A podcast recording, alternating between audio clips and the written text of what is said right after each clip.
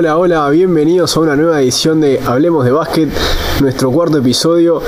Hoy va a ser un día especial, vamos a hacer un mundial de clubes, pero ya nos vamos a ir metiendo en eso. Primero voy a presentar a mis compañeros, Max Pérez. Bueno, comunidad, ¿cómo anda? Eh, bueno, iniciamos otra idea en este episodio porque veníamos hablando de las competiciones que se acercaban y bueno, ahora decidimos con los compañeros hacer algo un poco diferente. Ya, ya van a ver qué es. Y Leandro Ávila. Buena gente linda, ¿cómo andan? La verdad bastante emocionado porque es una temática bastante interesante y diferente a lo que veníamos haciendo anteriormente, así que con todas las pilas. Les, les cuento un poco de qué vas a tratar hoy. Cada uno tuvo que hacer los deberes de traer un equipo de la liga o del metro y un equipo de NBA. Vamos a ponernos en común y después elegir a ver quién, quién es el ganador ahí. O sea, no tiene puede ser un campeón, uno porque le gustó, uno porque era malo. Vela, te va a pedir que saques un papel. Vamos a hacer lo mismo, vamos a empezar. Ah, este, este bollón está lleno de papeles, boludo. Seguro que están los dos, ¿no? Y deberían estar. A ver, a ver. Tocó NBA, gente. Bueno, Max, A mí me toca el cuadro entonces. elegir uno de ahí. Bueno, a ver. Uh, los Philadelphia 76ers del 82-83.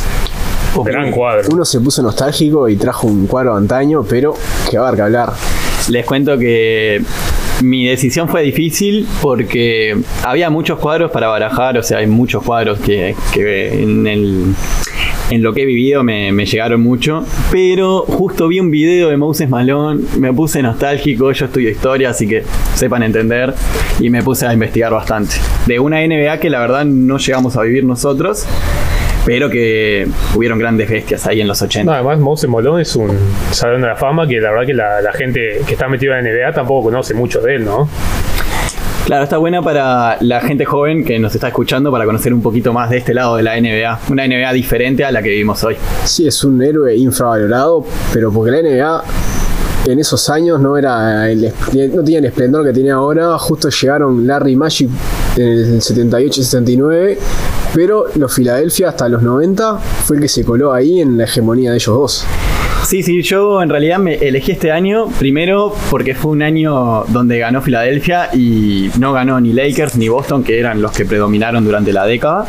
Después vinieron los Pistons de los Bad Boys, pero esos 10 años, esa década de los 80 fue verde y oro nomás. Entonces elegí este Oasis, que la verdad que tenían un gran equipo.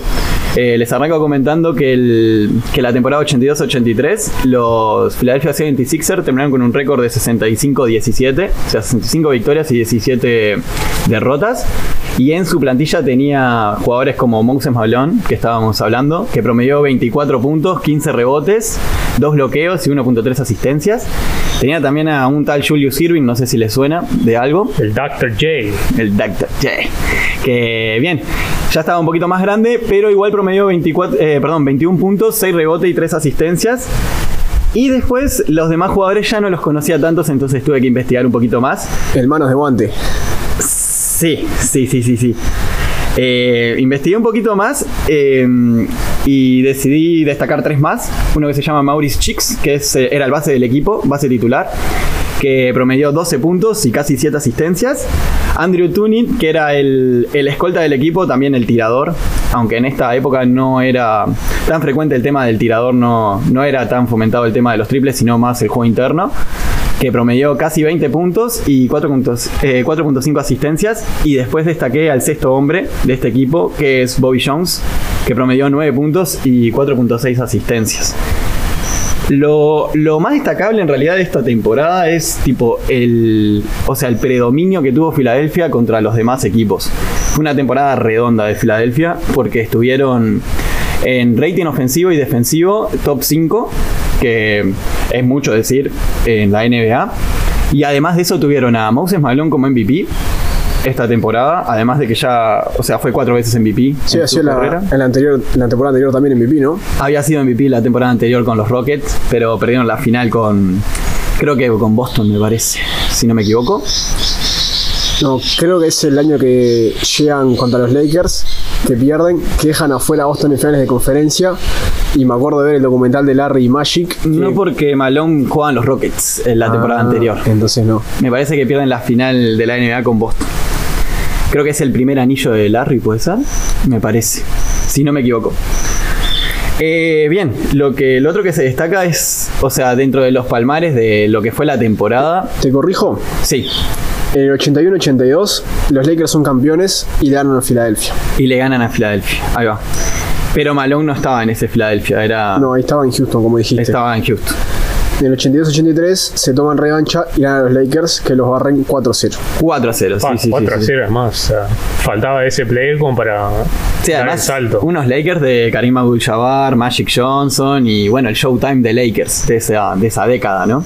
Bueno, es increíble, ¿no? Porque Moses Malone, o sea, estuvo en los 70 en el ABA eh, y eh, principalmente estaba enfrentado con Will Chamberlain. O sea, pasa que Chamberlain siempre fue el, el- que salió ganando con su cuadro y Moses Malone como quedó un poco en el, en el asiento trasero, pero... Y después tener que enfrentarse a Karim Abdul-Jabbar, o sea, la verdad que el tipo, un monstruo. Sí, además justo esta temporada dominó la pintura como quiso, o sea, fue el goleador y él mismo en los playoffs tiró una frase muy mítica que se llamaba fo, fo, fo, que en realidad lo que significaba, por lo que estuve leyendo, es que ellos iban a arrasar con todos los equipos, o sea, se puso como objetivo no perder ningún partido de playoff. Y hay uno solo. y perdieron uno solo con Milwaukee Bucks.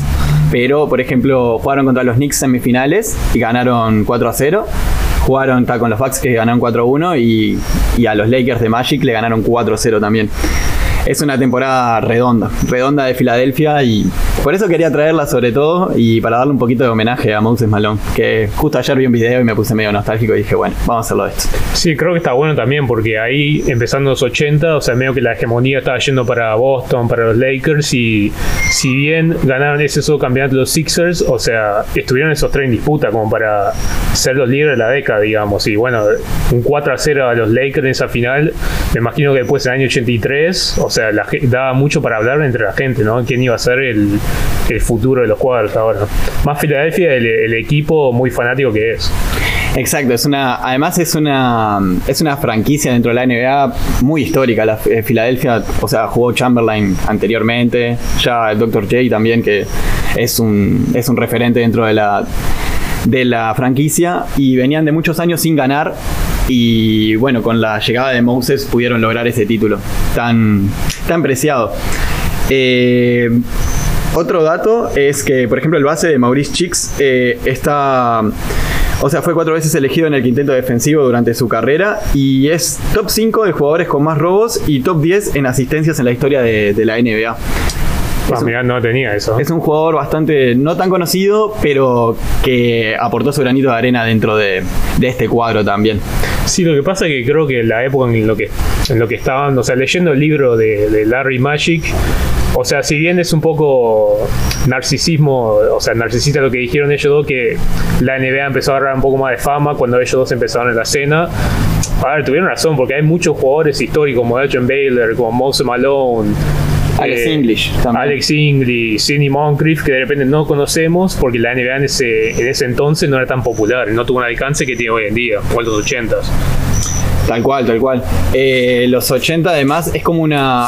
Es diferente porque no estaba la globalización que, que conocemos hoy en día Claro. y tan conocida lo que es la NBA, porque los años posteriores, además de nosotros vivirlos y tenerlo más de cerca, eh, también el tema información se despegó, como, o sea, no solo en la NBA, sino en general el Sí, mundo. sí, en el mundo, o sea, pero claro, en esa época si vos veías, no sé, en Europa o en Latinoamérica, era muy difícil acceder a un partido.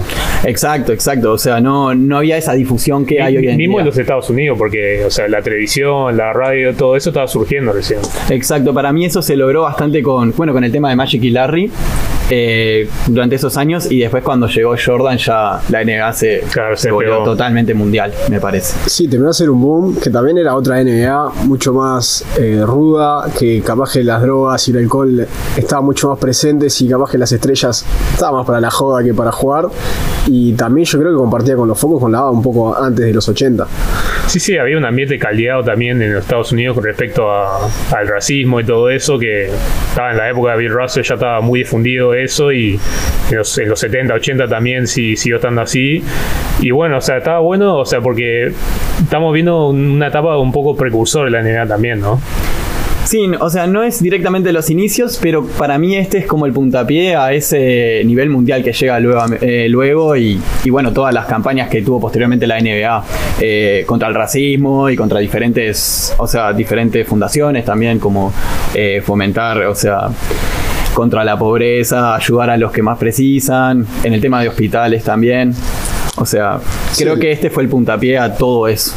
El NBA Cares, que programa que están atañado que está en la NBA, que participan todos los jugadores. Pero si este Filadelfia es un equipo que se cruza ahí en el punto de inflexión que generaron Magic y, No, y la época también, tener un Irving con Moses Malone era un dúo de la, de la puta madre en cualquier época de- del tiempo, ¿no?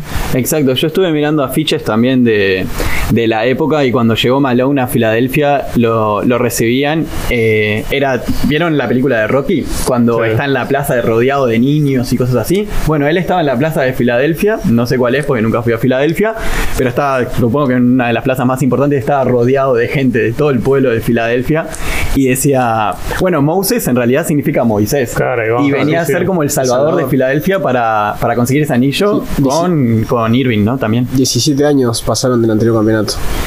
Exacto. O sea, era un momento de sequía muy grande para una franquicia como Filadelfia en sí. Y, y bien, y lo lograron y fue una temporada bastante... O sea, una temporada bastante... que controlaron toda la temporada en realidad. Dominante. Dominaron. Que hayan, perdido un, 75-17. que hayan perdido un partido en playoff en, Pero en todos los playoffs. Claro. Arriba Lakers. El- además, Lakers de Showtime. Estaba Karim, estaba Magic.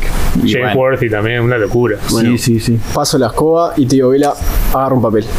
Uh, qué decisión difícil, ¿eh? Vamos con este. A ver qué tenemos acá. Tocaron los Phoenix Suns del... Uh, 2004-2005. de 2004-2005. Mirá, los Phoenix Suns. Este eh, equipo así arranque. fue un equipo que elegí yo porque, a ver, yo empecé a mirar el básquetbol a eso 2003, 2004, esa temporada que a mí me encantaban lo- los Nets con Kidd y Kenyon Martin y Jefferson, pero después al año siguiente el Phoenix Suns fue el, cuadro que me encantaba ver, me encantaba ver Steve Nash, John Marion, Tudo Mayer, Joe Johnson, todos esos monstruos y D'Antoni también, que fue el arquitecto de todo de todo ese, ese lindo equipo y, y ta, a ver, era un cuadrazo que, o sea, era un precursor de la NBA hoy en día, porque, a ver, era el cuadro más rápido, era el cuadro que anotaba más, no defendía tanto como hoy en día en la NBA, así que ta, era una filosofía un poco más... eh, Run and gun. Claro, era una filosofía moderna en, en una época donde la defensa se valoraba, porque a ver, tenía los Pistons de ese año, los Spurs con su filosofía, Shaquille O'Neal también. Shaquille O'Neal y no veías los no veías o sea los scores que pasan hoy en día que capaz que ves un 130 120 o sea los cuadros llegan a los que- 100 puntos pero raspando a veces Es que Phoenix fue el que más promedió en ofensiva con 110 por noche.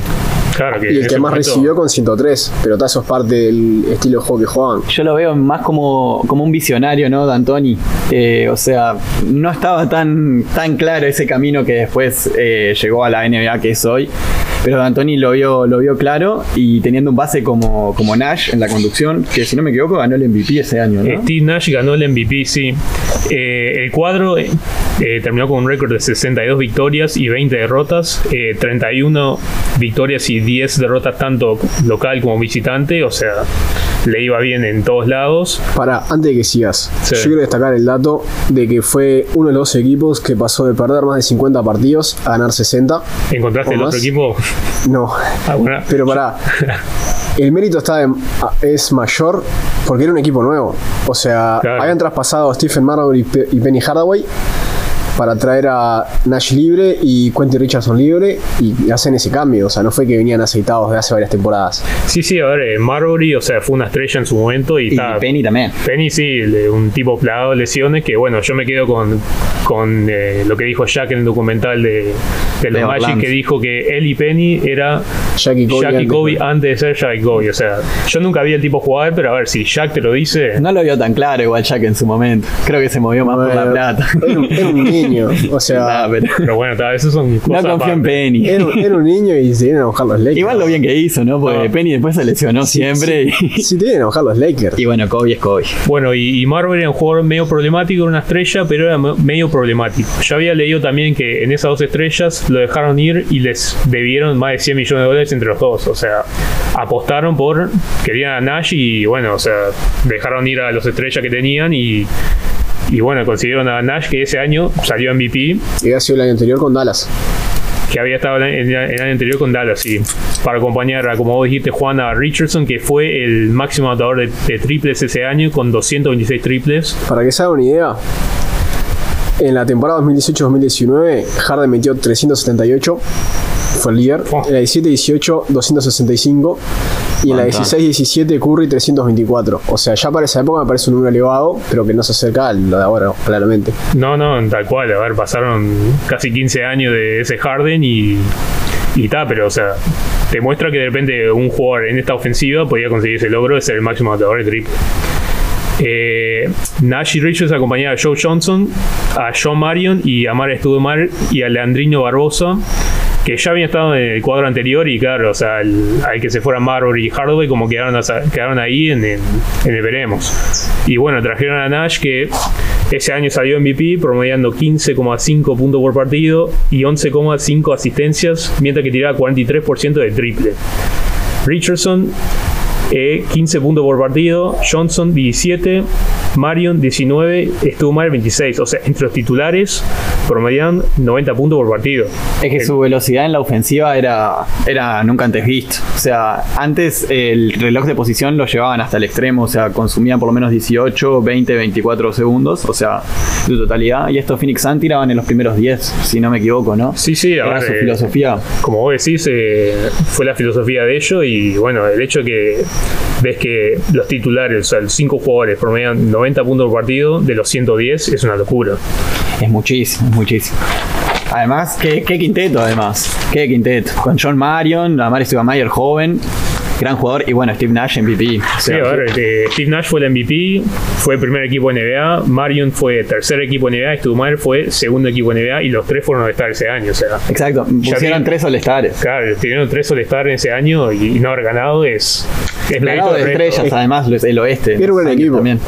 Era un buen equipo. A mí me encantaban estos Phoenix. Fue con ellos que empecé ahí a meterme en el mundo NBA. O sea, Steve Nash es uno de mis mejores favoritos. Y ta, yo creo que siempre me quedó esa espina de verlos ganar, porque siempre estaban los Spurs enfrente. Yo me acuer- Lakers. que me acuerdo que odiaba a los Spurs porque jugaban siempre muy bien en equipo. A Ginobili lo odiaba.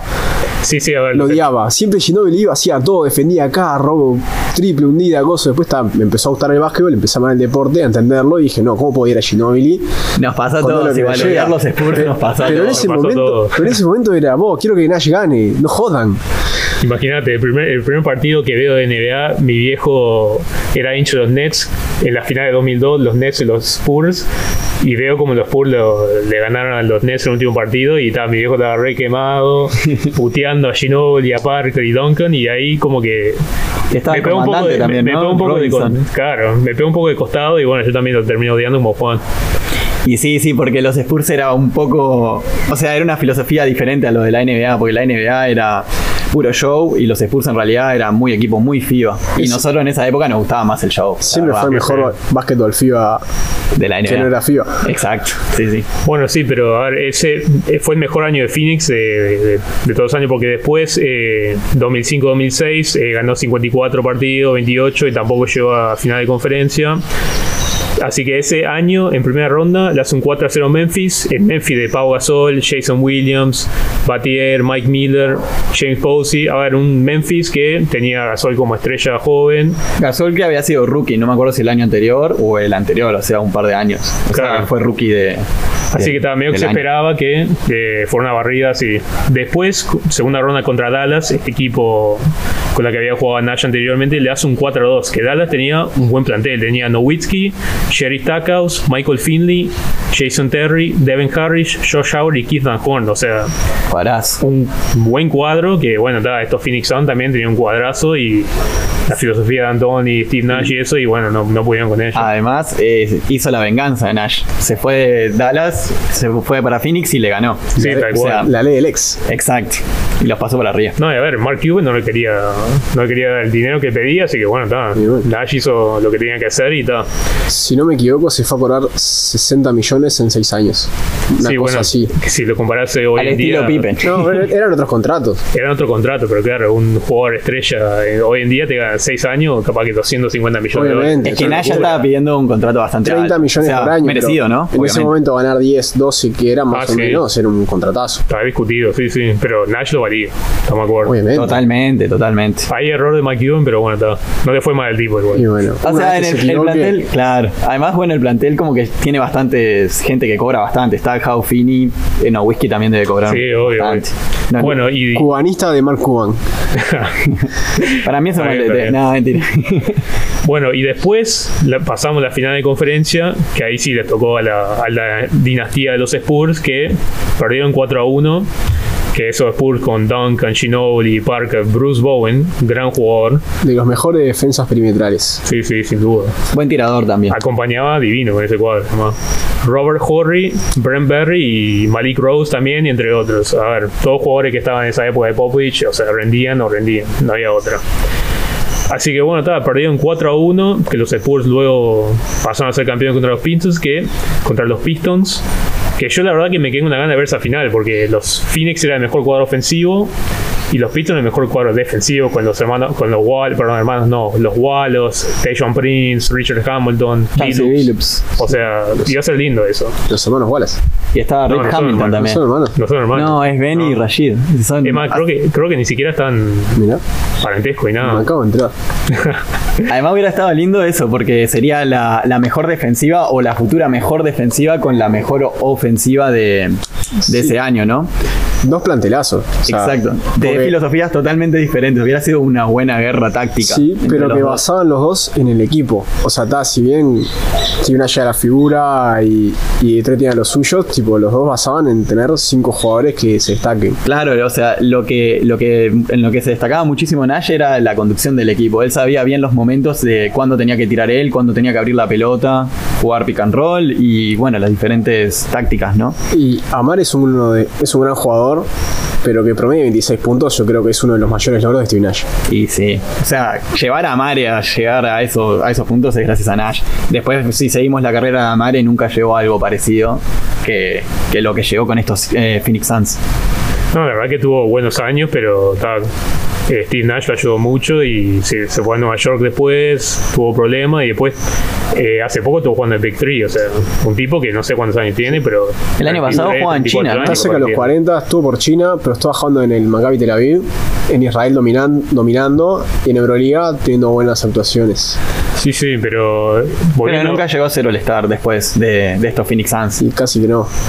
Capaz que en- en los Knicks. Capaz en no los Knicks, capaz que un año, con Carmelo, pero no, no me acuerdo. Para que vean que esto era todo sin nada raro.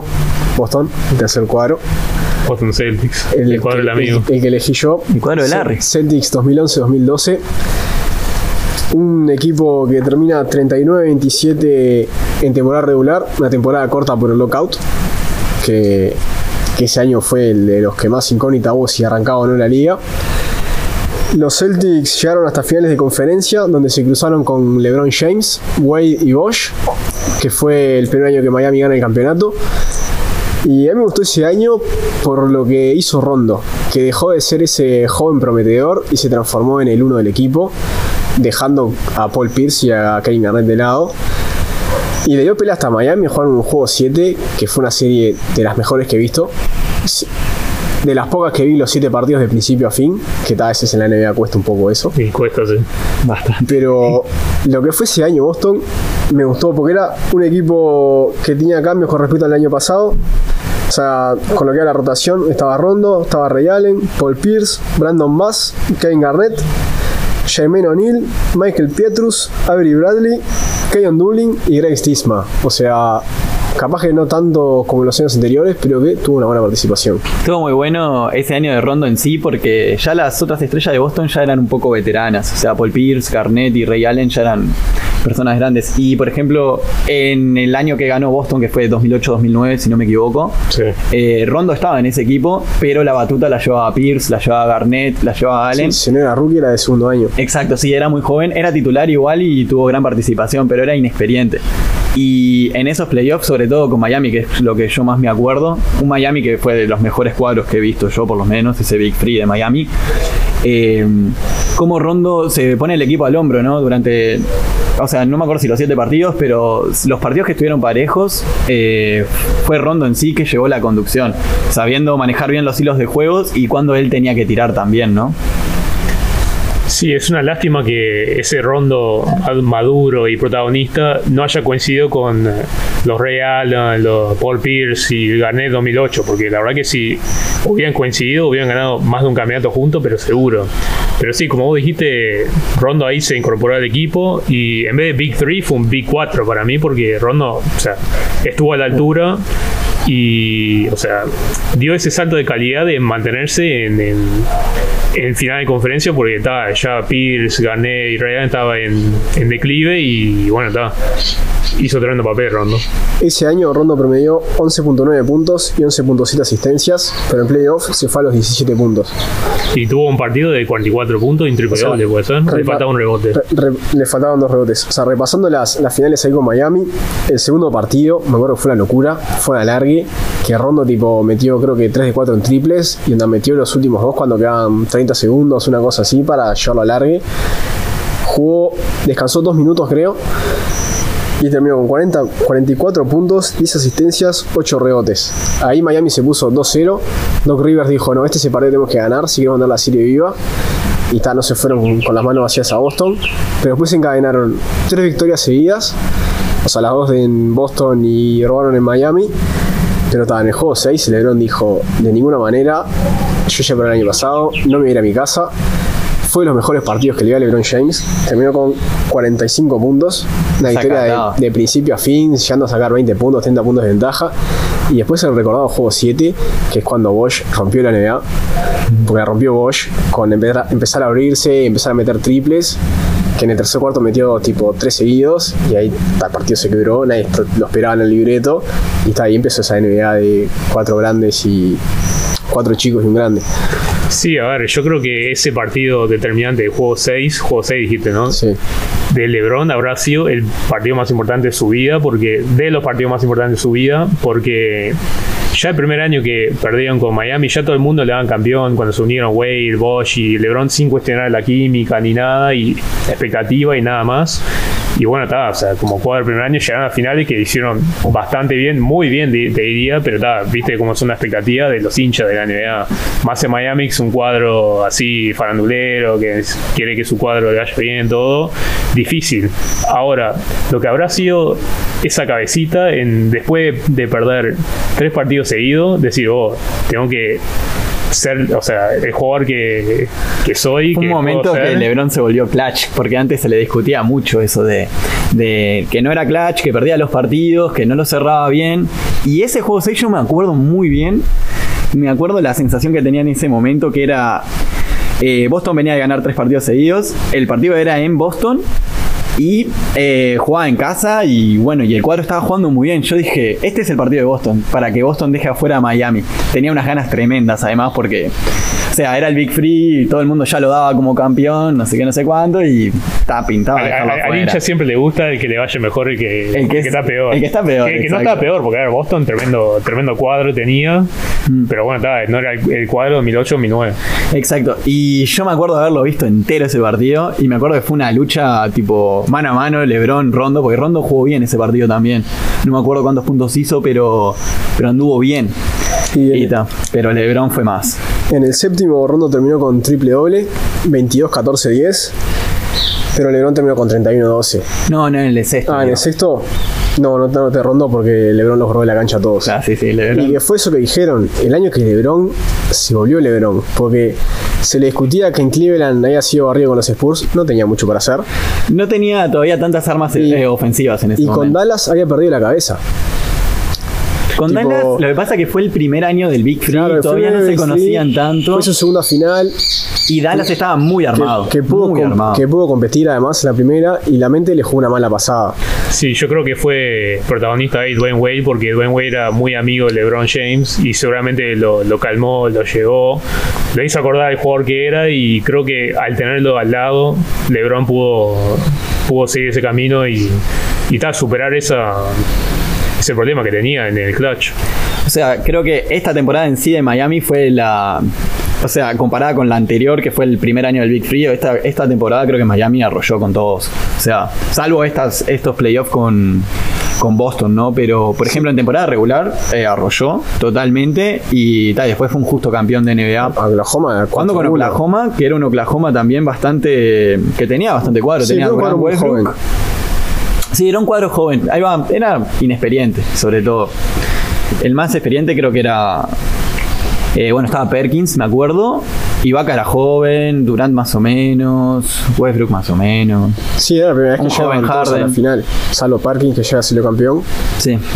Bueno, No sí, tenía pero mucho. vol- volviendo al cuadro de Boston, porque ya no estamos yendo un poco de las ramas sí, de, sí. de LeBron. eh, para acompañar a esos cuatro tenía, a ver, eh, Brandon Bass, me acuerdo, gran jugador, gran, o sea, jugador que querés que tenga en tu equipo, tenía un tirito, me acuerdo, muy defensivo.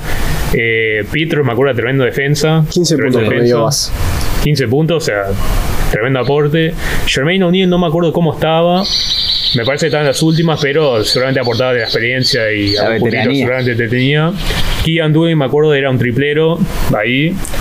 Y Eddie House no estaba, ¿no? No, yo se había ido. Estaba Bradley, ido. Que si bien era joven todavía, estaba mostrando ahí sus primeras armas y que hace un jugador interesante. Sí, a ver, era un cuadro que si no se agarraba ese Miami, capaz que era finalista y capaz que inclusive campeón. Sí, y eso que tuvieron una temporada bastante regular en realidad, tampoco es que tuvieron una temporada bastante, bastante buena en sí. Y terminaron cuartos. Pero ya que vamos a hablar de supuestos. Dijimos Mundial de Clubes. ¿Cuál de los tres ganaría?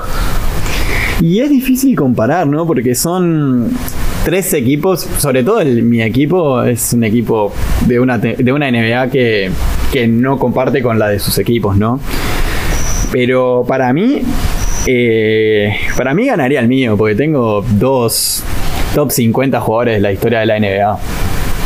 Y Eh, después pondría el cuadro de Phoenix y después pondría Boston, me parece. Ese sería mi orden. Sí, yo creo que no hay, no hay con qué debatirle a un dos de los mejores 50 que no sé, capaz que son dos de los mejores 30, por decirte algo, ¿no? O sea, Totalmente. 50 porque tenemos desconocimiento dentro de ese ámbito. pero- Exacto, o sea, porque el ranking es sobre 50, pero capaz que entra entre los primeros 30, Claro. como dice Sam. Así que yo creo que sí diría de Filadelfia. Y después estaría lindo esa serie entre los Phoenix y, y Boston ahí, porque ahí no sé quién ganaría, pero yo creo que si tengo que decir uno, pa, no sé, una serie de 7 entre los dos, creo que gana Boston, ¿sabes? Yo creo que ganaría Boston por el hecho de que va a tener tres Hall of Fame. Sí. Y que Phoenix sería Nash dependiente. Porque ta, o sea, son todos buenos jugadores, pero me parece que el resto. de- o sea, Boston no tiene un jugador del calibre de Nash, pero Phoenix no tiene un jugador de los calibres tipo los otros tres como para acompañar. Pero el ritmo de, juego que plantea Phoenix, yo creo que Boston, con el cuadro que tiene, que es bastante viejo, o sea, veterano, no creo que lo pudieran aguantar. O sea, este Phoenix, o sea, el Phoenix de, de Sam lleva un nivel de juego muy rápido, muy rápido, todo el tiempo atacando, defendiendo, atacando, defendiendo. Y Boston seguramente si quiere ganar tendría que bajar ese ritmo y yo no sé si Phoenix se lo permitiría. Teniendo a Nash en pipí además, o sea, Sí, es un, es un buen punto lo que planteas vos, Vela, porque sí, tenés razón eso que decís. Yo creo que priorizo igual la, la jerarquía y la veteranía en ese cuadro. claro. Porque estaba más, o sea, Nash era relativamente, no, joven no era, pero era más veterano, porque tenías a Marion que era veterano, pero yo que sé, tenías a Joe Johnson muy joven, Tumar también, Richardson muy joven, y no sé cómo respondería un partido de alta intensidad en ese momento. Y Un punto para Boston es. Va, capaz que lo ibas a decir vos ahora, que pero. llegan salido campeones. Ya habían salido campeones. Ya Exacto. también pesa eso también. Quería decir una cosa antes de, de terminar esto. Eh, yo creo que este año es el año donde Rondo eh, se transforma en ese jugador importante que fue posteriormente en playoff. Eh, creo que se le reconoce desde ahí. que Rondo, capaz que en temporada regular no es un jugador tan vistoso y ese estilo de cosas, pero que en playoff rinde. Por ejemplo, el año pasado con Lakers lo hizo y lo ha hecho en cuadros anteriores también. Creo que con Dallas también lo, lo ha hecho. No me acuerdo si en algún cuadrito más, pero Es que si no me equivoco, esa temporada fue la que Rondo tuvo como 50 partidos repartiendo 10 asistencias. No sé, doble. no sé 50, no sé 50 partidos, pero tipo sí que eran más de 30 o 40, una cosa así. Que era una locura, o sea, Magic Johnson fue el que ha hecho el anterior el récord. Sí, sí, la verdad que es un monstruo, pero sí, como bien decís, Vela, eh, sí, porque todos los equipos, ya cuando se está acercando a playoff y los jugadores están medio finos, ya saben que están entrando y Rondo está libre, siempre es el más demandado de, de los jugadores para mí. Exacto, es uno de esos jugadores que cuando están por cerrar los mercados, antes de cerrar los mercados, son los jugadores que buscan para atraer a playoffs. Sí, Con los cuadros contenders siempre traen jugadores de ese estilo. Inclusive le dicen playoff rondo, o sea, ya, ya les- lo llaman así el tipo, ¿entendés? O sea, ya lo regular y playoff rondo. Exacto. Bueno, sigo con los juegos. Esta semana me toca a mí, Te toca a vos. me toca Es a mí. cierto. Vela, estás como Danubio, estás creando el descenso, 0 puntos. es que, ¿saben lo que me pasa a mí? 0 puntos. O, Yo o- hago o buenas como Wander el preguntas. otro día. Uf, O un mi 5 0 cuadro- abajo. En defensa de mi cuadro teníamos muchos con COVID y no pudimos hacer pelea y jugamos en la altura. Pero lo que pasa es que yo hago las preguntas pertinentes para que ustedes respondan los jugadores que sean. O sea, yo hago la pregunta exacta. Sos como y Nashi Rondo, un asistidor. Soy un gran asistidor y bueno, no, no juego para mí. Bueno, Max 20 puntos, quien les habla 10 y Vela 0. No, pa. Y bueno, está. Bueno. Eh, Mi pista sí. O temática, no sé, ¿Mi como pista? quieras. eh, no está jugando en ninguna de las dos ligas que vamos a tratar hoy. No Uh, estás jugando difícil. en ninguna. está Bien, bien, bien. ¿Quién quiere arrancar? Eh, arranco yo, arranco yo. Eh, ¿Es base? No, Siempre pregunto eso primero. es una buena forma de arrancar. Eh, ¿Es uruguayo? no, Bien. ¿Es europeo? sí, Sí, bien. ¿Español? claro que sí. Bien. Eh, ¿Es a la pivot? No, ¿Salió campeón con el Real Madrid? sí,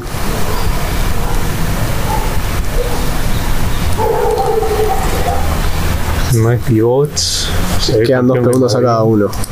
Bien. Y les repito, no es base, no es uruguayo, sí es europeo, sí es español, no es a la pivot y sí es campeón con el Real Madrid. Sergio Lul. No, Bueno, ahí sacamos uno.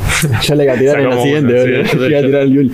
Eh, es español, no es base, no es sala pivot, no es Liul. Es campeón con el Madrid. ¿Es campeón con España? es campeón con España. Campeón con España, ¿verdad? Ah, ya lo tengo, creo. Les queda una pregunta a cada uno.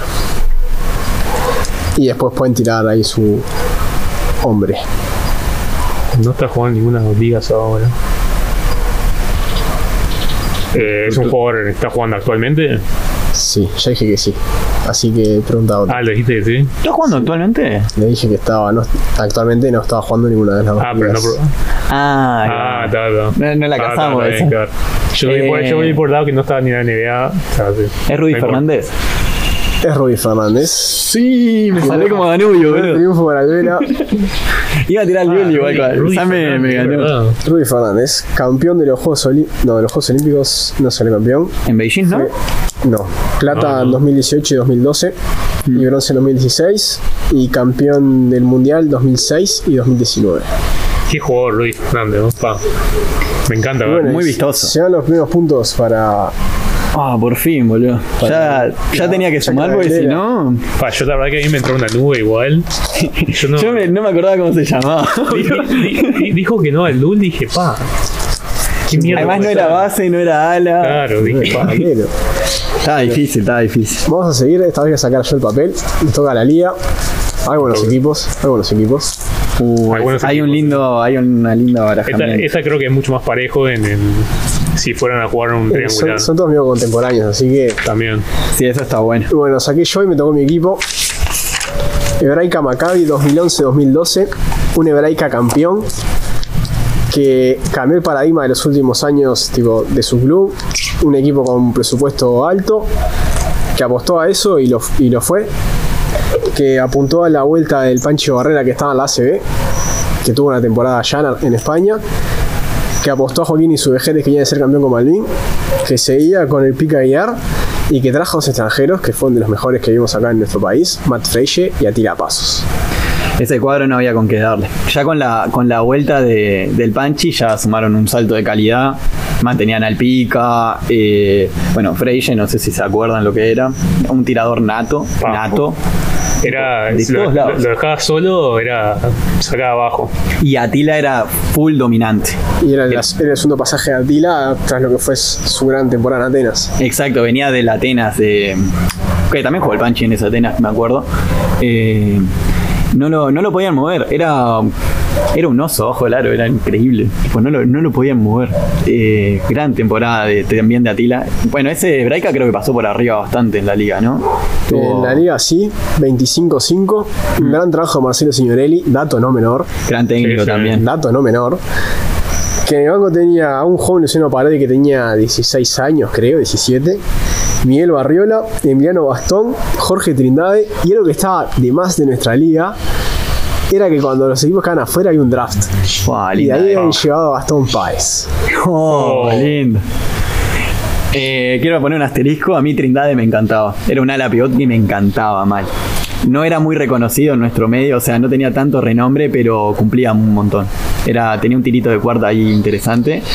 Y por lo que veo, o sea, no me acordaba de todos los jugadores, pero tenía un plantel largo para, para la época. Y sí, eran todos jóvenes, pero aportaban lo suyo. Sacando un poco al Nano, que era el más joven de todos, creo que los demás debieron tener bastantes minutos, tipo Igual, igual- si no me equivoco, el Nano jugaba bastante. Sí, el Nano O jugaba, sea, jugaba, no te digo sí. bas- bastante, pero yo que sé, capaz que unos 15 minutos te metía.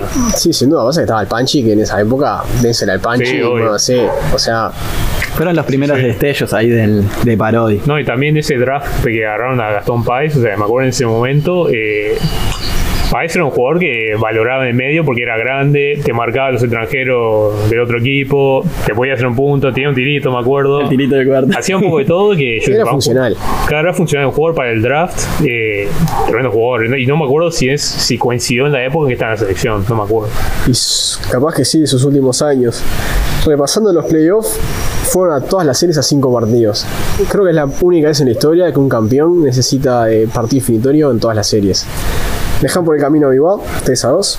Dejaron por el camino a Boa 3 a 2. Y las finales con Malvin, que venía de ser campeón, también 3 a 2. Malvin con un cuadrazo también. Sí, eh, Fiti que ya se ha hecho hombre el año temporada. Cuando, Estaba Newsom también, el sea, enano. o sea, el segundo año Newsom que venía a ser el MVP, Leonardo Martínez que ya sabemos lo que es, Fiti que la temporada pasa con la con la lesión de Leonardo en la muñeca en las Había finales asumido. había tomado el protagonismo de decir, oh, mirá, El mirá Fiti ya era el Fiti.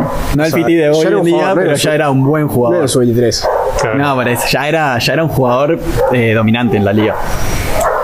Eh, sí, igual creo que Braika tenía mucho. Con Sí, el además, Pica y, y el Panchi. Esa baja de su Vejeres le jugó en contra también, ¿no? Porque después se fue a Braica justo y a ver, el, el gordo triplero, Experiencia. experiencia, jerarquía. Sí, sí. Me acuerdo de Sobejeres una vez metió un triple de la mitad de la cancha para ganar contra Trujillo en la cancha de Malvin. Nunca me voy a olvidar. Braica fue estaba- ah, contra Braica fue. Nunca me voy a olvidar. Me acuerdo que estábamos en la cancha y salimos Sí, todos a la saltamos corriendo ahí de saltar. Sí, sí, sí. Épico. Épico. Y una hebraica que le terminó ganando a Malvin con autoridad el último partido como por 20. Fueron todos partidos infartantes. Una final que esa es la final que lleva que se juega 7, porque la gente se quedó con ganas de más. O sea, Ojalá hubieran jugado como 15 partidos. Sí. Valía la pena. o sea, vos porque lo ves afuera. Claro, sí. yo ya no, ya no jugaba. además, o sea, Y el duelo que siempre tiene pica, siempre tiene pica, el enano contra el Panchi. Y el Panchi con Malvin en general. Y también, o sea, el Panchi venía hasta la temporada anterior, no porque eh, había sido que ya eh, estaba en España, pero anterior había quedado fuera con Malvin en semifinales. O sea, Con Unión. O sea, había una pica ahí. Era hermoso, era hermoso. No, el Panchi, o sea, viniendo del ACB con la edad que tenía, la, la jerarquía que tenía, el talento que tenía, con un Atila más móvil, más joven, o sea, igual de grande, menos gordo, todo, y eh, la- ese dúo era una locura. Si Y teniendo a Freya ahí tirando de todos lados. Freire, que era el 4 Cuatro moderno de, triplero. de- de ese momento y a ver, ese tridente. Era el Chris Bosh de, del 2011. o sea, 2012. pica, pica quedate al lado ahí esperando. Y mirá, el Panchi promedió 14.6 puntos y 7 asistencias. Y su Ejeres 10 puntos. El Pica 17 puntos. Freire 15 puntos. Y Atila 14,4 puntos y 11,4 rebotes. Casi todos arriba de los 10 puntos. Los 5 titulares arriba de los 10 puntos. ¿Con qué le das a un equipo así? Y que explotaron el talón de Aquiles de Malvin, que siempre fue el pick central. Y no lo explotaste con Ciudadano 1 y Ciudadano 2. Nada. Lo explotaste con el Panchi y Atila, o sea, jugaba pick and roll. Hacía todos los goles así, porque si no caía Atila y decía el doble. La pum, triple de Sujere, pum, triple de Freire, corte de Aguiar. O sea, inviable. Tenían gol por todos lados. Sí, no me acuerdo quién estaba en Malvin eh, como grande en esa época, porque para marcar a Tila. ¿no? No, Borges ese año pasado. Eran Jeffrey y Miles los extranjeros. Uh, Miles, el claro. gordo Miles. El gordo Miles era vecino mío, se las tiro. O sea, hab- habrá tenido mucho problema con, con Atila porque estaba, estaba dominante y Gordo Miles era, no era muy móvil. Sí, y que Jeffries ese año ya decaído no había sido el de, la, el de las finales anteriores. Ahí va. Que Exacto. para, que para mí fue una final mentiroso, porque Jeffrey nunca fue un jugador wow. No, mirá que esas finales con mi se El puso el equipo ama. al hombro, se puso el equipo al hombro y Metía de además, lados, un partido que fueron al alargue, el alargue terminó 6 a 5 y los 6 puntos fueron de Jeffries. Sí, a ver, el tipo se destapó en esa, esa temporada y está. Le dio para seguir en Uruguay dos años después. ¿Sabes en qué era bueno Jeffries? En cambiar de tema. Así que Vela, elegí un papel. Antes que nada, no me voy a olvidar de esas finales. Igual perfectamente podía haber salido campeón. Meira erró un triple en la, la última. Er- En ese partido mismo, Meira erró un triple. estoy de acuerdo. Yo estaba en la cancha, además. Estoy de acuerdo. En la última- que iba a la cancha. En la última Malín ganó con autoridad. Erró en esa que fue al alargue. Esa que fueron a largue, Meira era un triple Solo. para ganar. Solo. Solo. tiró solo, boludo, para ganar y lo erró. Y tal, y Jeffrey, y era largue horrible. 6 puntos, 6 puntos de, de Jeffrey nomás. 6-5 esa larga, Sí, acuerdo. fue una mierda. Pero está. Uh. Eh, bueno, tocó Malvin.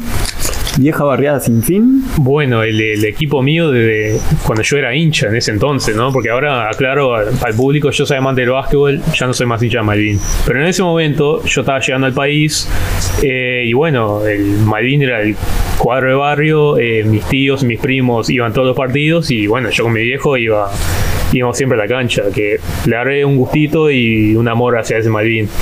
De ese Malvin 2009-2010 que tenía a Enano Martínez, Joaquín Subejeres, Pablito Morales, El Fiti como sub-23, Fonchi González, Marcel Bosú, Tito Orcelino y como extranjero tenía a Tor- Torraye Brags, extranjero me encantaba, te juro de ver ese, a ese player me encantaba. Qué loco lindo. Pavo, qué, Qué loco lindo. Ese, una vez le vi patear una botella, la voló a la mierda. ese- la pateó, se la tiró a... Ah, no, la tiró, la tiró de verdad, no, No sé si fue a Arenas o alguno, tipo, estaban onda, a la mitad de la cancha, le han cobrado técnico, enojado. sale, estaban en el banco, y los jueces están tipo paraditos así en la mitad de la cancha, mira para el lado y tipo ven que cae una botella de las de Gatorade. Mira para el lado, tipo, no entendían nada, y ahí fue Gary, tipo, haciéndose el pelotudo, Agarrar la botella. agarrar y decir, acá no pasó nada. Loquito lindo. No, la verdad que el, el Brax imponía, o ese loco era un fenómeno. A la gente de Atenas si lo ponía. Pa, pa, Oh. ese, sí, también quería traer ese recuerdo después.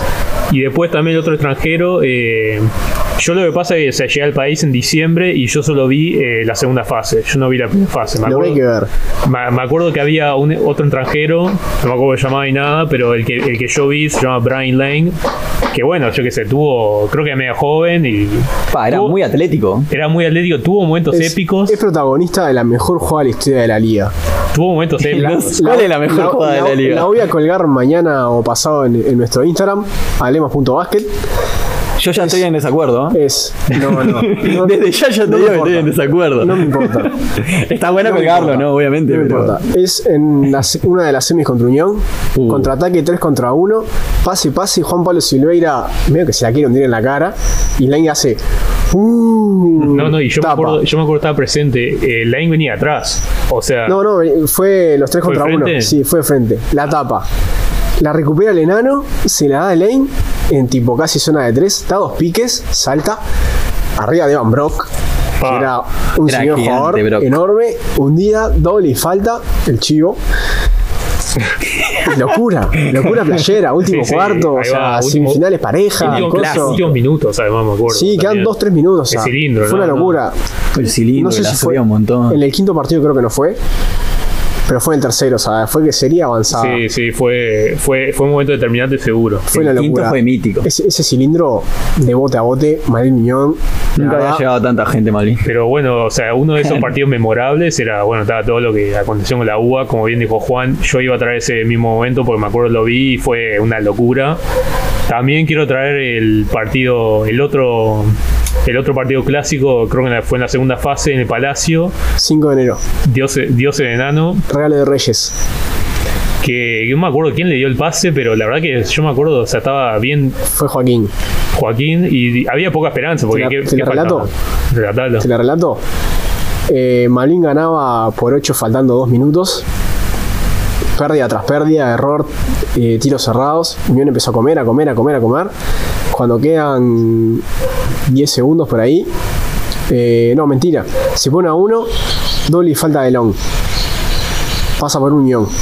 Quedan 6 segundos o 5 Ahí va. tira al libre, erra, la volea el gordo, que ese día se había cortado la cabeza y tenía tipo un- Sí, una malla, sí, Una malla, una malla blanca, la volea, la agarra al enano, Increíble. tipo, Hermosa Increíble. imagen. con los codos la agarra, gira, la tira, Tira para arriba, además. sí, o sea, la, la tiró así porque ya se acaba el partido, doble, malín por uno, Ah, no, la bañando. Sí, no, me, me acuerdo. Después fuimos, fui ahí en el centro de la cancha, pa, no, fue una locura eso. Pero sí, creo que fue el mejor partido que vi por, por ese, o sea, ese año, te digo, por ese final que tal, la verdad que estuvo épico. pero ta, hay que decir que Malín se gastó todas las hazañas, como para un clásico en la hora, unas semifinales contra tu clásico de barrio, y se encontró contra un, uno de los mejores equipos, para mí el segundo mejor capaz que de la historia de la liga, después el otro ya lo vamos a hablar, que fue ese defensor Sporting que lo barrió, le sacó de cancha con Robbie Column y Chris Jackson, Además, Colum estaba. Fue una, una temporada de Colum redondita. surgimiento de Cabot, Federico Álvarez, Diego García. Aguirre, Diego García, Diego estaba García que juega poco, era jo- joven, estaba ahí González, Estaba. Castrillón también. Estaba Castrillón, es verdad. Sí, a ver, estaba el creo que- Tallarín también, ¿no? ¿Puede Sí. ser? Creo que, creo que si no si hubiera estado ese ese defensor, Malvin tenía un claro argumento para salir campeón, pero, y sí, pero bueno, además un 3 a 0 le hizo el DF. no, Malvin no compitió en ningún ¿Quién era partido, el otro extranjero del DF? compitió Jackson. Jackson. Jackson. Ah, el Jackson. Malin solo compitió un partido. El primero, que- creo fue, ¿no? Sí, que lo gana, creo que Isaguirre con un triple en los últimos minutos, tipo en los últimos segundos, una cosa así. Después hubo uno que Cabot tipo, metió 8 triples. Cabot no, Colo metió 8 triples, Cabot metió como 4 o 5. O sea, Defensor terminó como con 15 triples y Marín habrá metido 3. O sea, los bajaron de la cancha. Y Javier era el técnico también. Sí, sí, claramente. Sí, no, pero ese, ese- ese defensor era el defensor Dream Team, pero seguro. Ese fue uno de los mejores cuadros de la liga, seguro. Seguro. Pero bueno, también quería destacar otro partido que yo me acuerdo, eh, que yo fui, me acuerdo de la cancha de Cordón, también en segunda fase.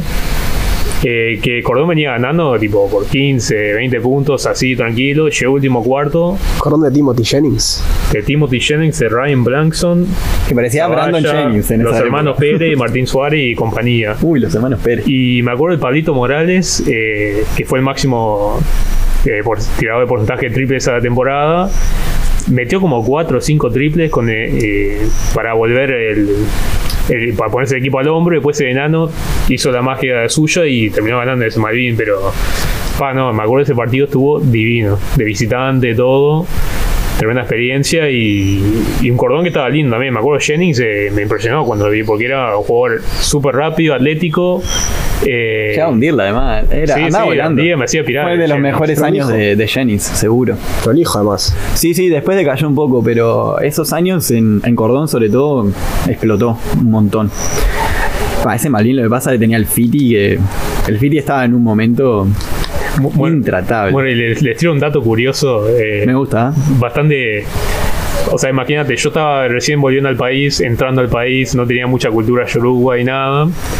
Así que tal, yo cuando iba a la cancha, viste, con, mi- con mis tíos y, y mis primos, o sea, viste que todo el mundo ahí en la cancha dice, no sé, bien, bien Fernando, bien Bruno, bien Fonchi, no sé qué. Sí. Bueno, está. Claro, o sea, yo, yo, yo entendía que le decían por primer nombre. Pero bueno, cuando decían Fiti, bien Fiti, no sé qué, y después le pregunto a mi tío, ¿cómo se llama el de Fitipaldo? Y claro, yo había entendido que el tipo se llamaba Fiti, Fittipaldo. apellido Paldo. Se llama Fittipaldo. Claro, yo pe- porque decías Fittipaldo siempre, y dije, "Uy, bien Fiti, no sé qué, dije, bueno, estaba, el tipo se llama Fiti. y dije. Nombre raro, Y me pasó, me pasó lo mismo con el Fonchi, decían Fonchi, dije, Fua, no Fonchi. pensaba que era un sobrenombre, pensé que el loco se llamaba Fonchi. Bien, Ponchi. Pero bueno, está, que Qué buen play. era el primer momento de vuelta al paisito, así que todo. Claro, sí, sí, sí, sí. Bueno, Estaba caldeadísimo el barrio, además, en esa época. Ese año estaba caldeadísimo porque Unión estaba fuertísimo también. O sea, caldeado en el sentido lindo, ¿no? O sea, había mucha fiesta. sí, estaba sí. muy peleado entre los hinchas de Malín y los hinchas de Juan Unión. Pablo Silveira, Pelado Vázquez, Arthur. Arthur Long y Evan Brock. Que Y estaba Riera en el banco. Sí, estaba Riera. Estaba el Quilla Barrera. El Quish. Que después se fue, pero. Temas externos. Lo fueron. Pero pará, Brock, después de esas semifinales, se fue a formar parte de los Hawks. Sí, sí, se fue a probar a los Hawks, ¿no? Al O sea, campus. Quedó, no sé si jugó, habrá tenido minutos en temporada regular, pero era parte de los 15 ahí de, de la Me plantilla. acuerdo que era grande y saltaba una Sí, locura. era, era, como un Wilborn eh, Pero más bueno. mini. Pero más bueno. mini. Claro. O sea, igual era medio limitado, o sea, pero estaba. Era, de, era No tenía- defensivo atlético. Sí, sí. Pero sí, y un poco de gol cerca del aro. Por lo menos los ganchos lo metía. Pasa Me que acuerdo que Wilborn la tiraba contra el tablero y que pegue en el La, aro. y la- la- la tiraba a rimar ahí y tiraba cuatro veces. Exacto, sí, sí. Bueno, si vamos a hablar de un cuadro que tenía de todo, es el único, el único cuadro su- campeón sudamericano, ¿no? Porque Viñarol lo fue. Pero en el 2008-2009, Biguá Un logró Biguá. un hecho histórico de ser campeón de Sudamericano de clubes. Fue, bueno, voy a traer ese Biguá, el Biguá del 2008-2009. Primero que nada voy a decir que, que Biguá era, es uno de mis equipos con Urunday, como habíamos dicho la otra vez.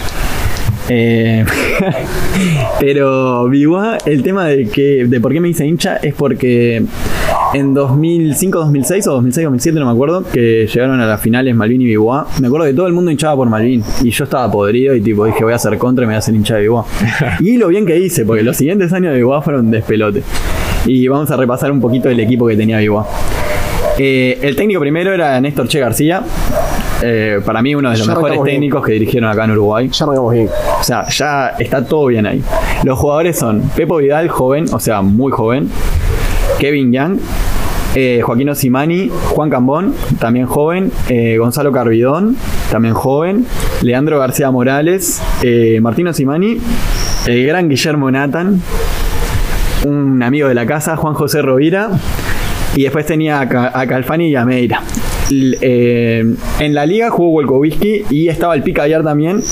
Pero en el sudamericano, Wolkowski y Aguiar eh, no jugaron por. Aguiar estaba lesionado, Wolkowski no, no sé, sinceramente.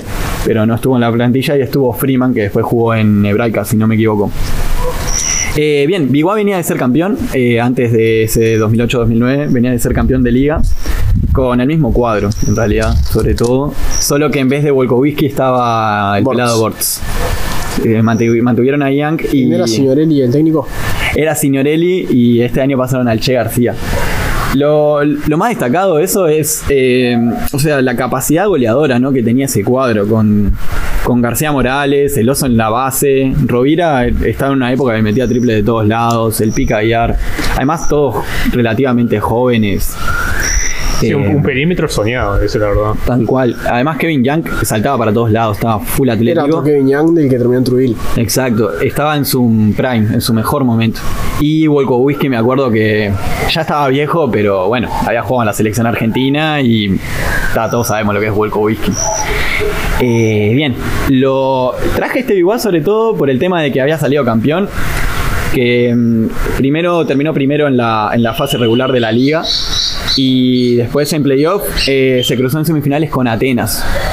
Un Atenas que tenía al Panchi Barrera, estaba el bicho Silveira, eh, estaba Atila Pasos, eh, Darius Rice. Darius Rice. Una- Con la muñeca quebrada, igual sigue metiendo 30 puntos. Increíble, increíble. Además se lesionó. El último partido se lesionó el quinto.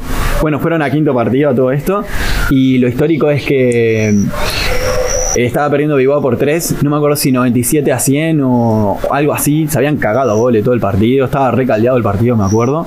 Eh, y la garra del oso se da una media vuelta y tira un triple tipo que entró con tabla asqueroso y nos permitió llegar, eh, llegar al alargue contra Atenas y bueno, en el alargue, en el alargue la agarró García Morales y ta, hizo lo la, que quiso. la previa lo que ha sido esa serie, porque está, para Atenas era medio que algo histórico ya en esas instancias. Creo que en Liga fue la única vez que llegó a semifinales. Por lo menos no en liga moderna. Sí, sí, por eso en lo que es Liga. Y que me acuerdo que esos días había habido polémica porque habían ido a la casa de Leandro a buscarlo, a decirle, oh, mirá, el viernes tiene que ganar Atenas y tiene que ganar Atenas. O sea, Con lo picado lo que es fueron Atenas, a ¿no? apretar. Y con lo que le gusta a Leandro ahí, que lo, lo presione. Sí, sí, sí.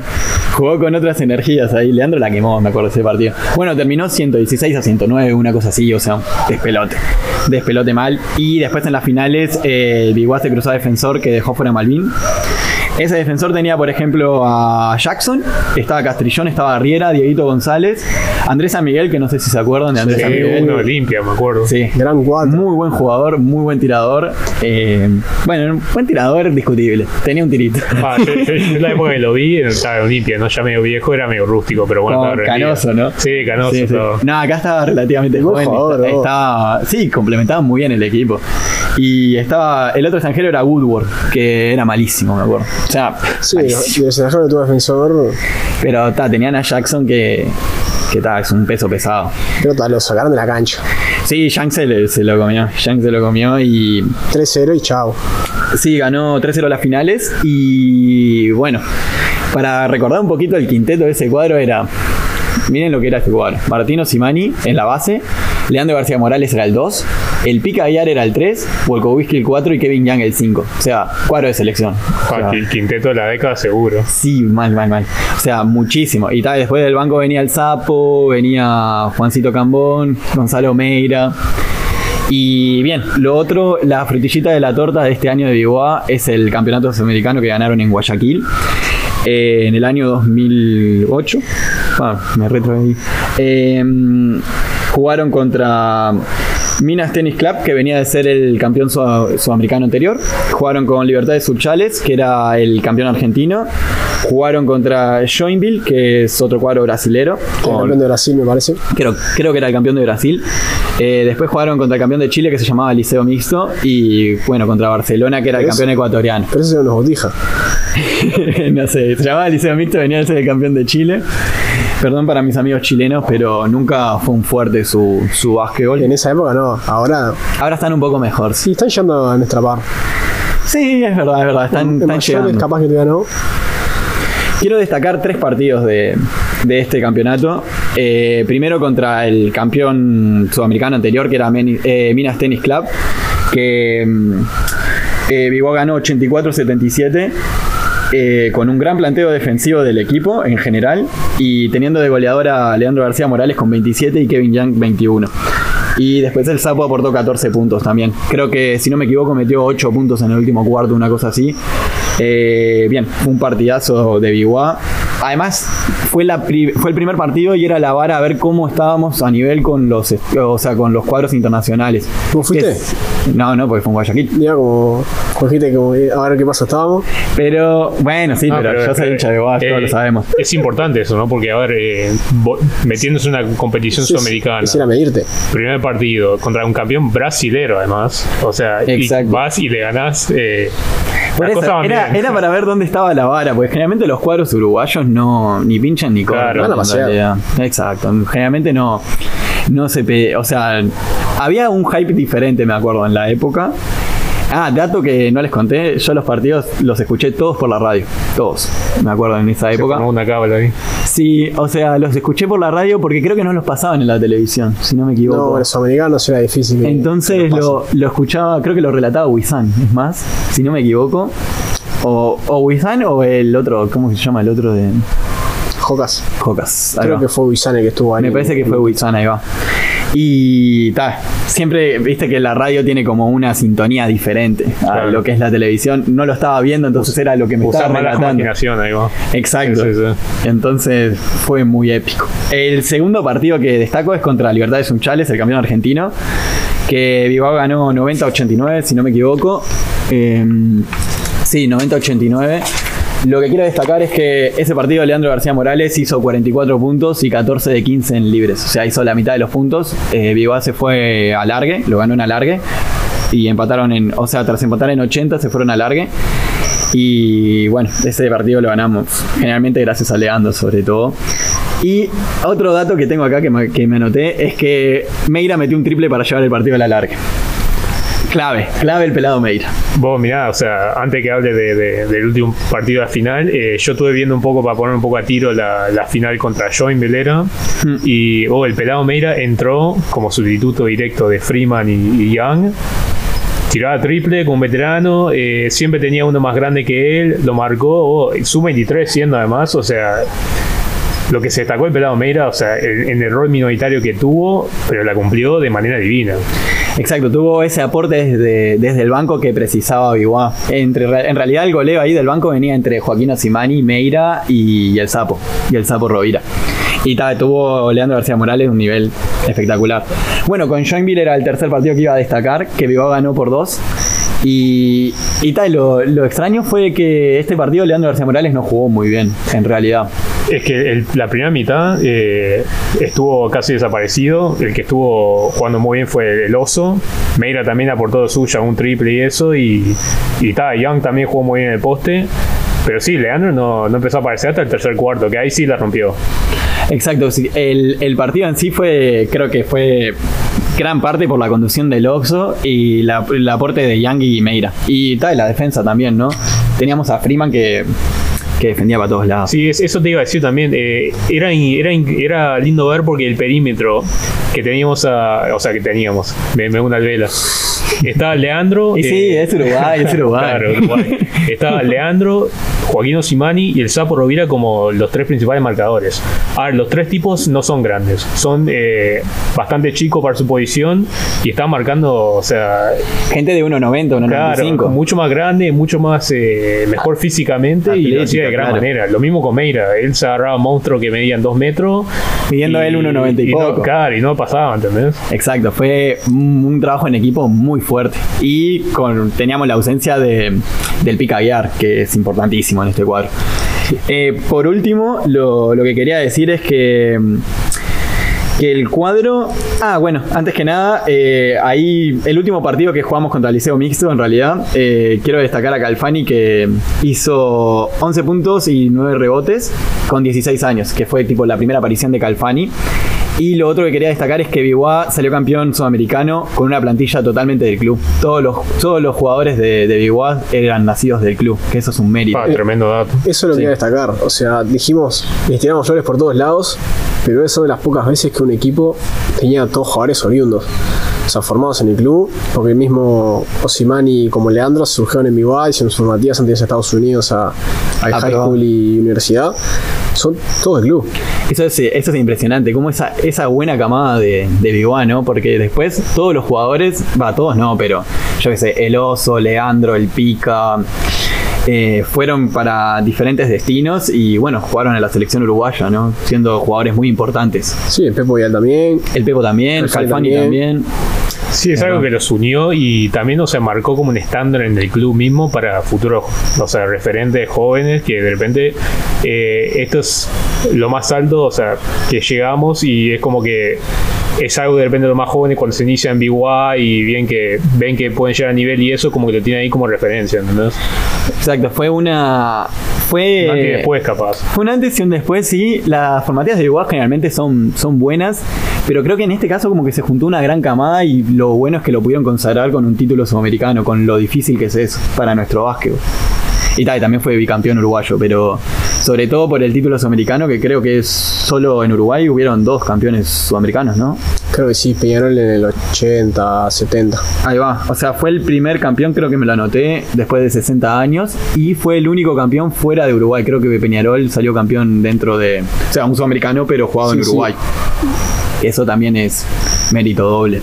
Bueno, sí, yo también lo, que, lo que quería destacar del partido de la final, que lo había visto ayer, eh, no había nadie en las tribunas, había muy poca gente y estaban los cuadros eh, que había que Biguá había dejado afuera hinchando por eh, el cuadro brasilero. O sea, Claro, porque Biguá ganó todos los partidos. eh, encima tenían eso que no, o sea, ah, Claro. eso hizo que la victoria fuera aún más dulce. Jugaron todos contra todos, o sea, no fue como usualmente es grupos y Final Four o algo. Claro. Ser solamente campeones, jugaron cinco partidos en cinco días. así. Qué increíble. Sí, no, no, el ritmo que llevaron los tipos, unos monstruos. Bueno, si hablamos de campeones, triangular.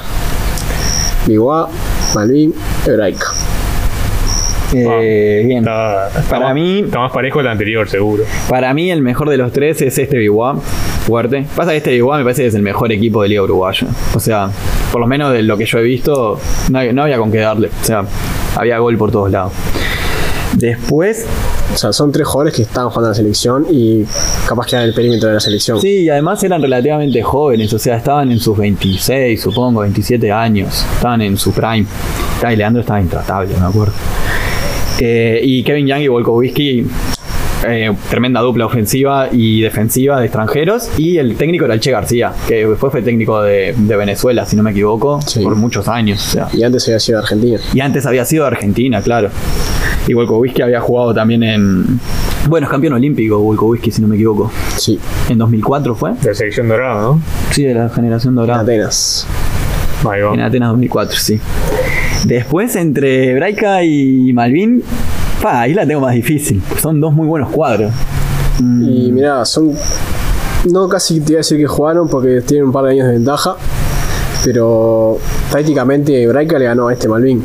Tano no tenía Pablo Morales, eran otros extranjeros. Tano estaba en Mujeres, pero Fiti estaba, Tito estaba.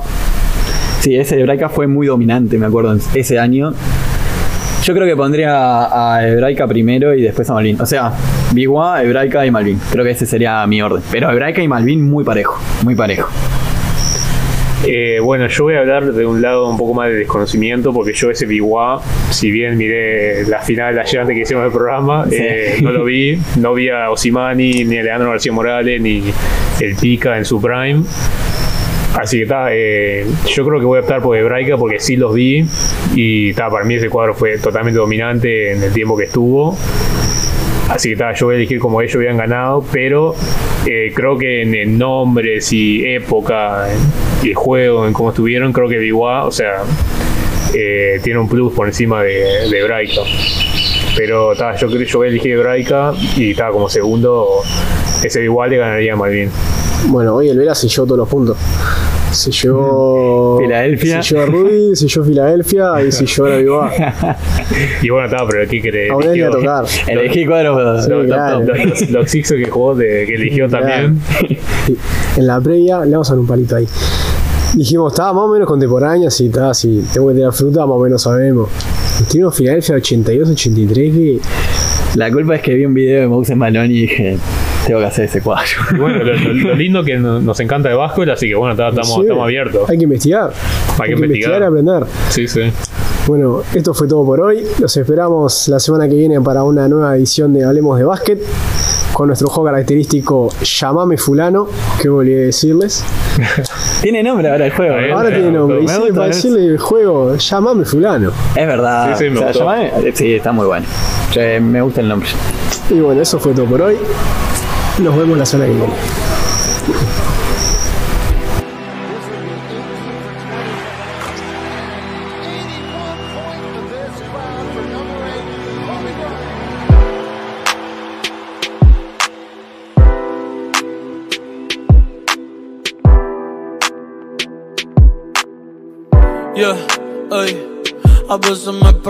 Si hago bien en respetar los mandamientos y dónde estará Dios metido en estos momentos. Sé que la vida es corta como cuento y en un abrir y cerrar se la lleva el viento. Aún recuerdo el primer juego tuyo que presencié. Mil emociones, muchas veces me pusiste de pie. Me enseñaste que todo en la vida se hace con pasión y que para ganar hay que tener corazón. Nos enseñaste que el número 13 no es de mala suerte y que los fracasos pueden hacernos más fuertes. Digan lo que quieran, para mí será el mejor. Ay, descansa en paz con el Señor. Felicidades, tú también ganaste seis sortijas.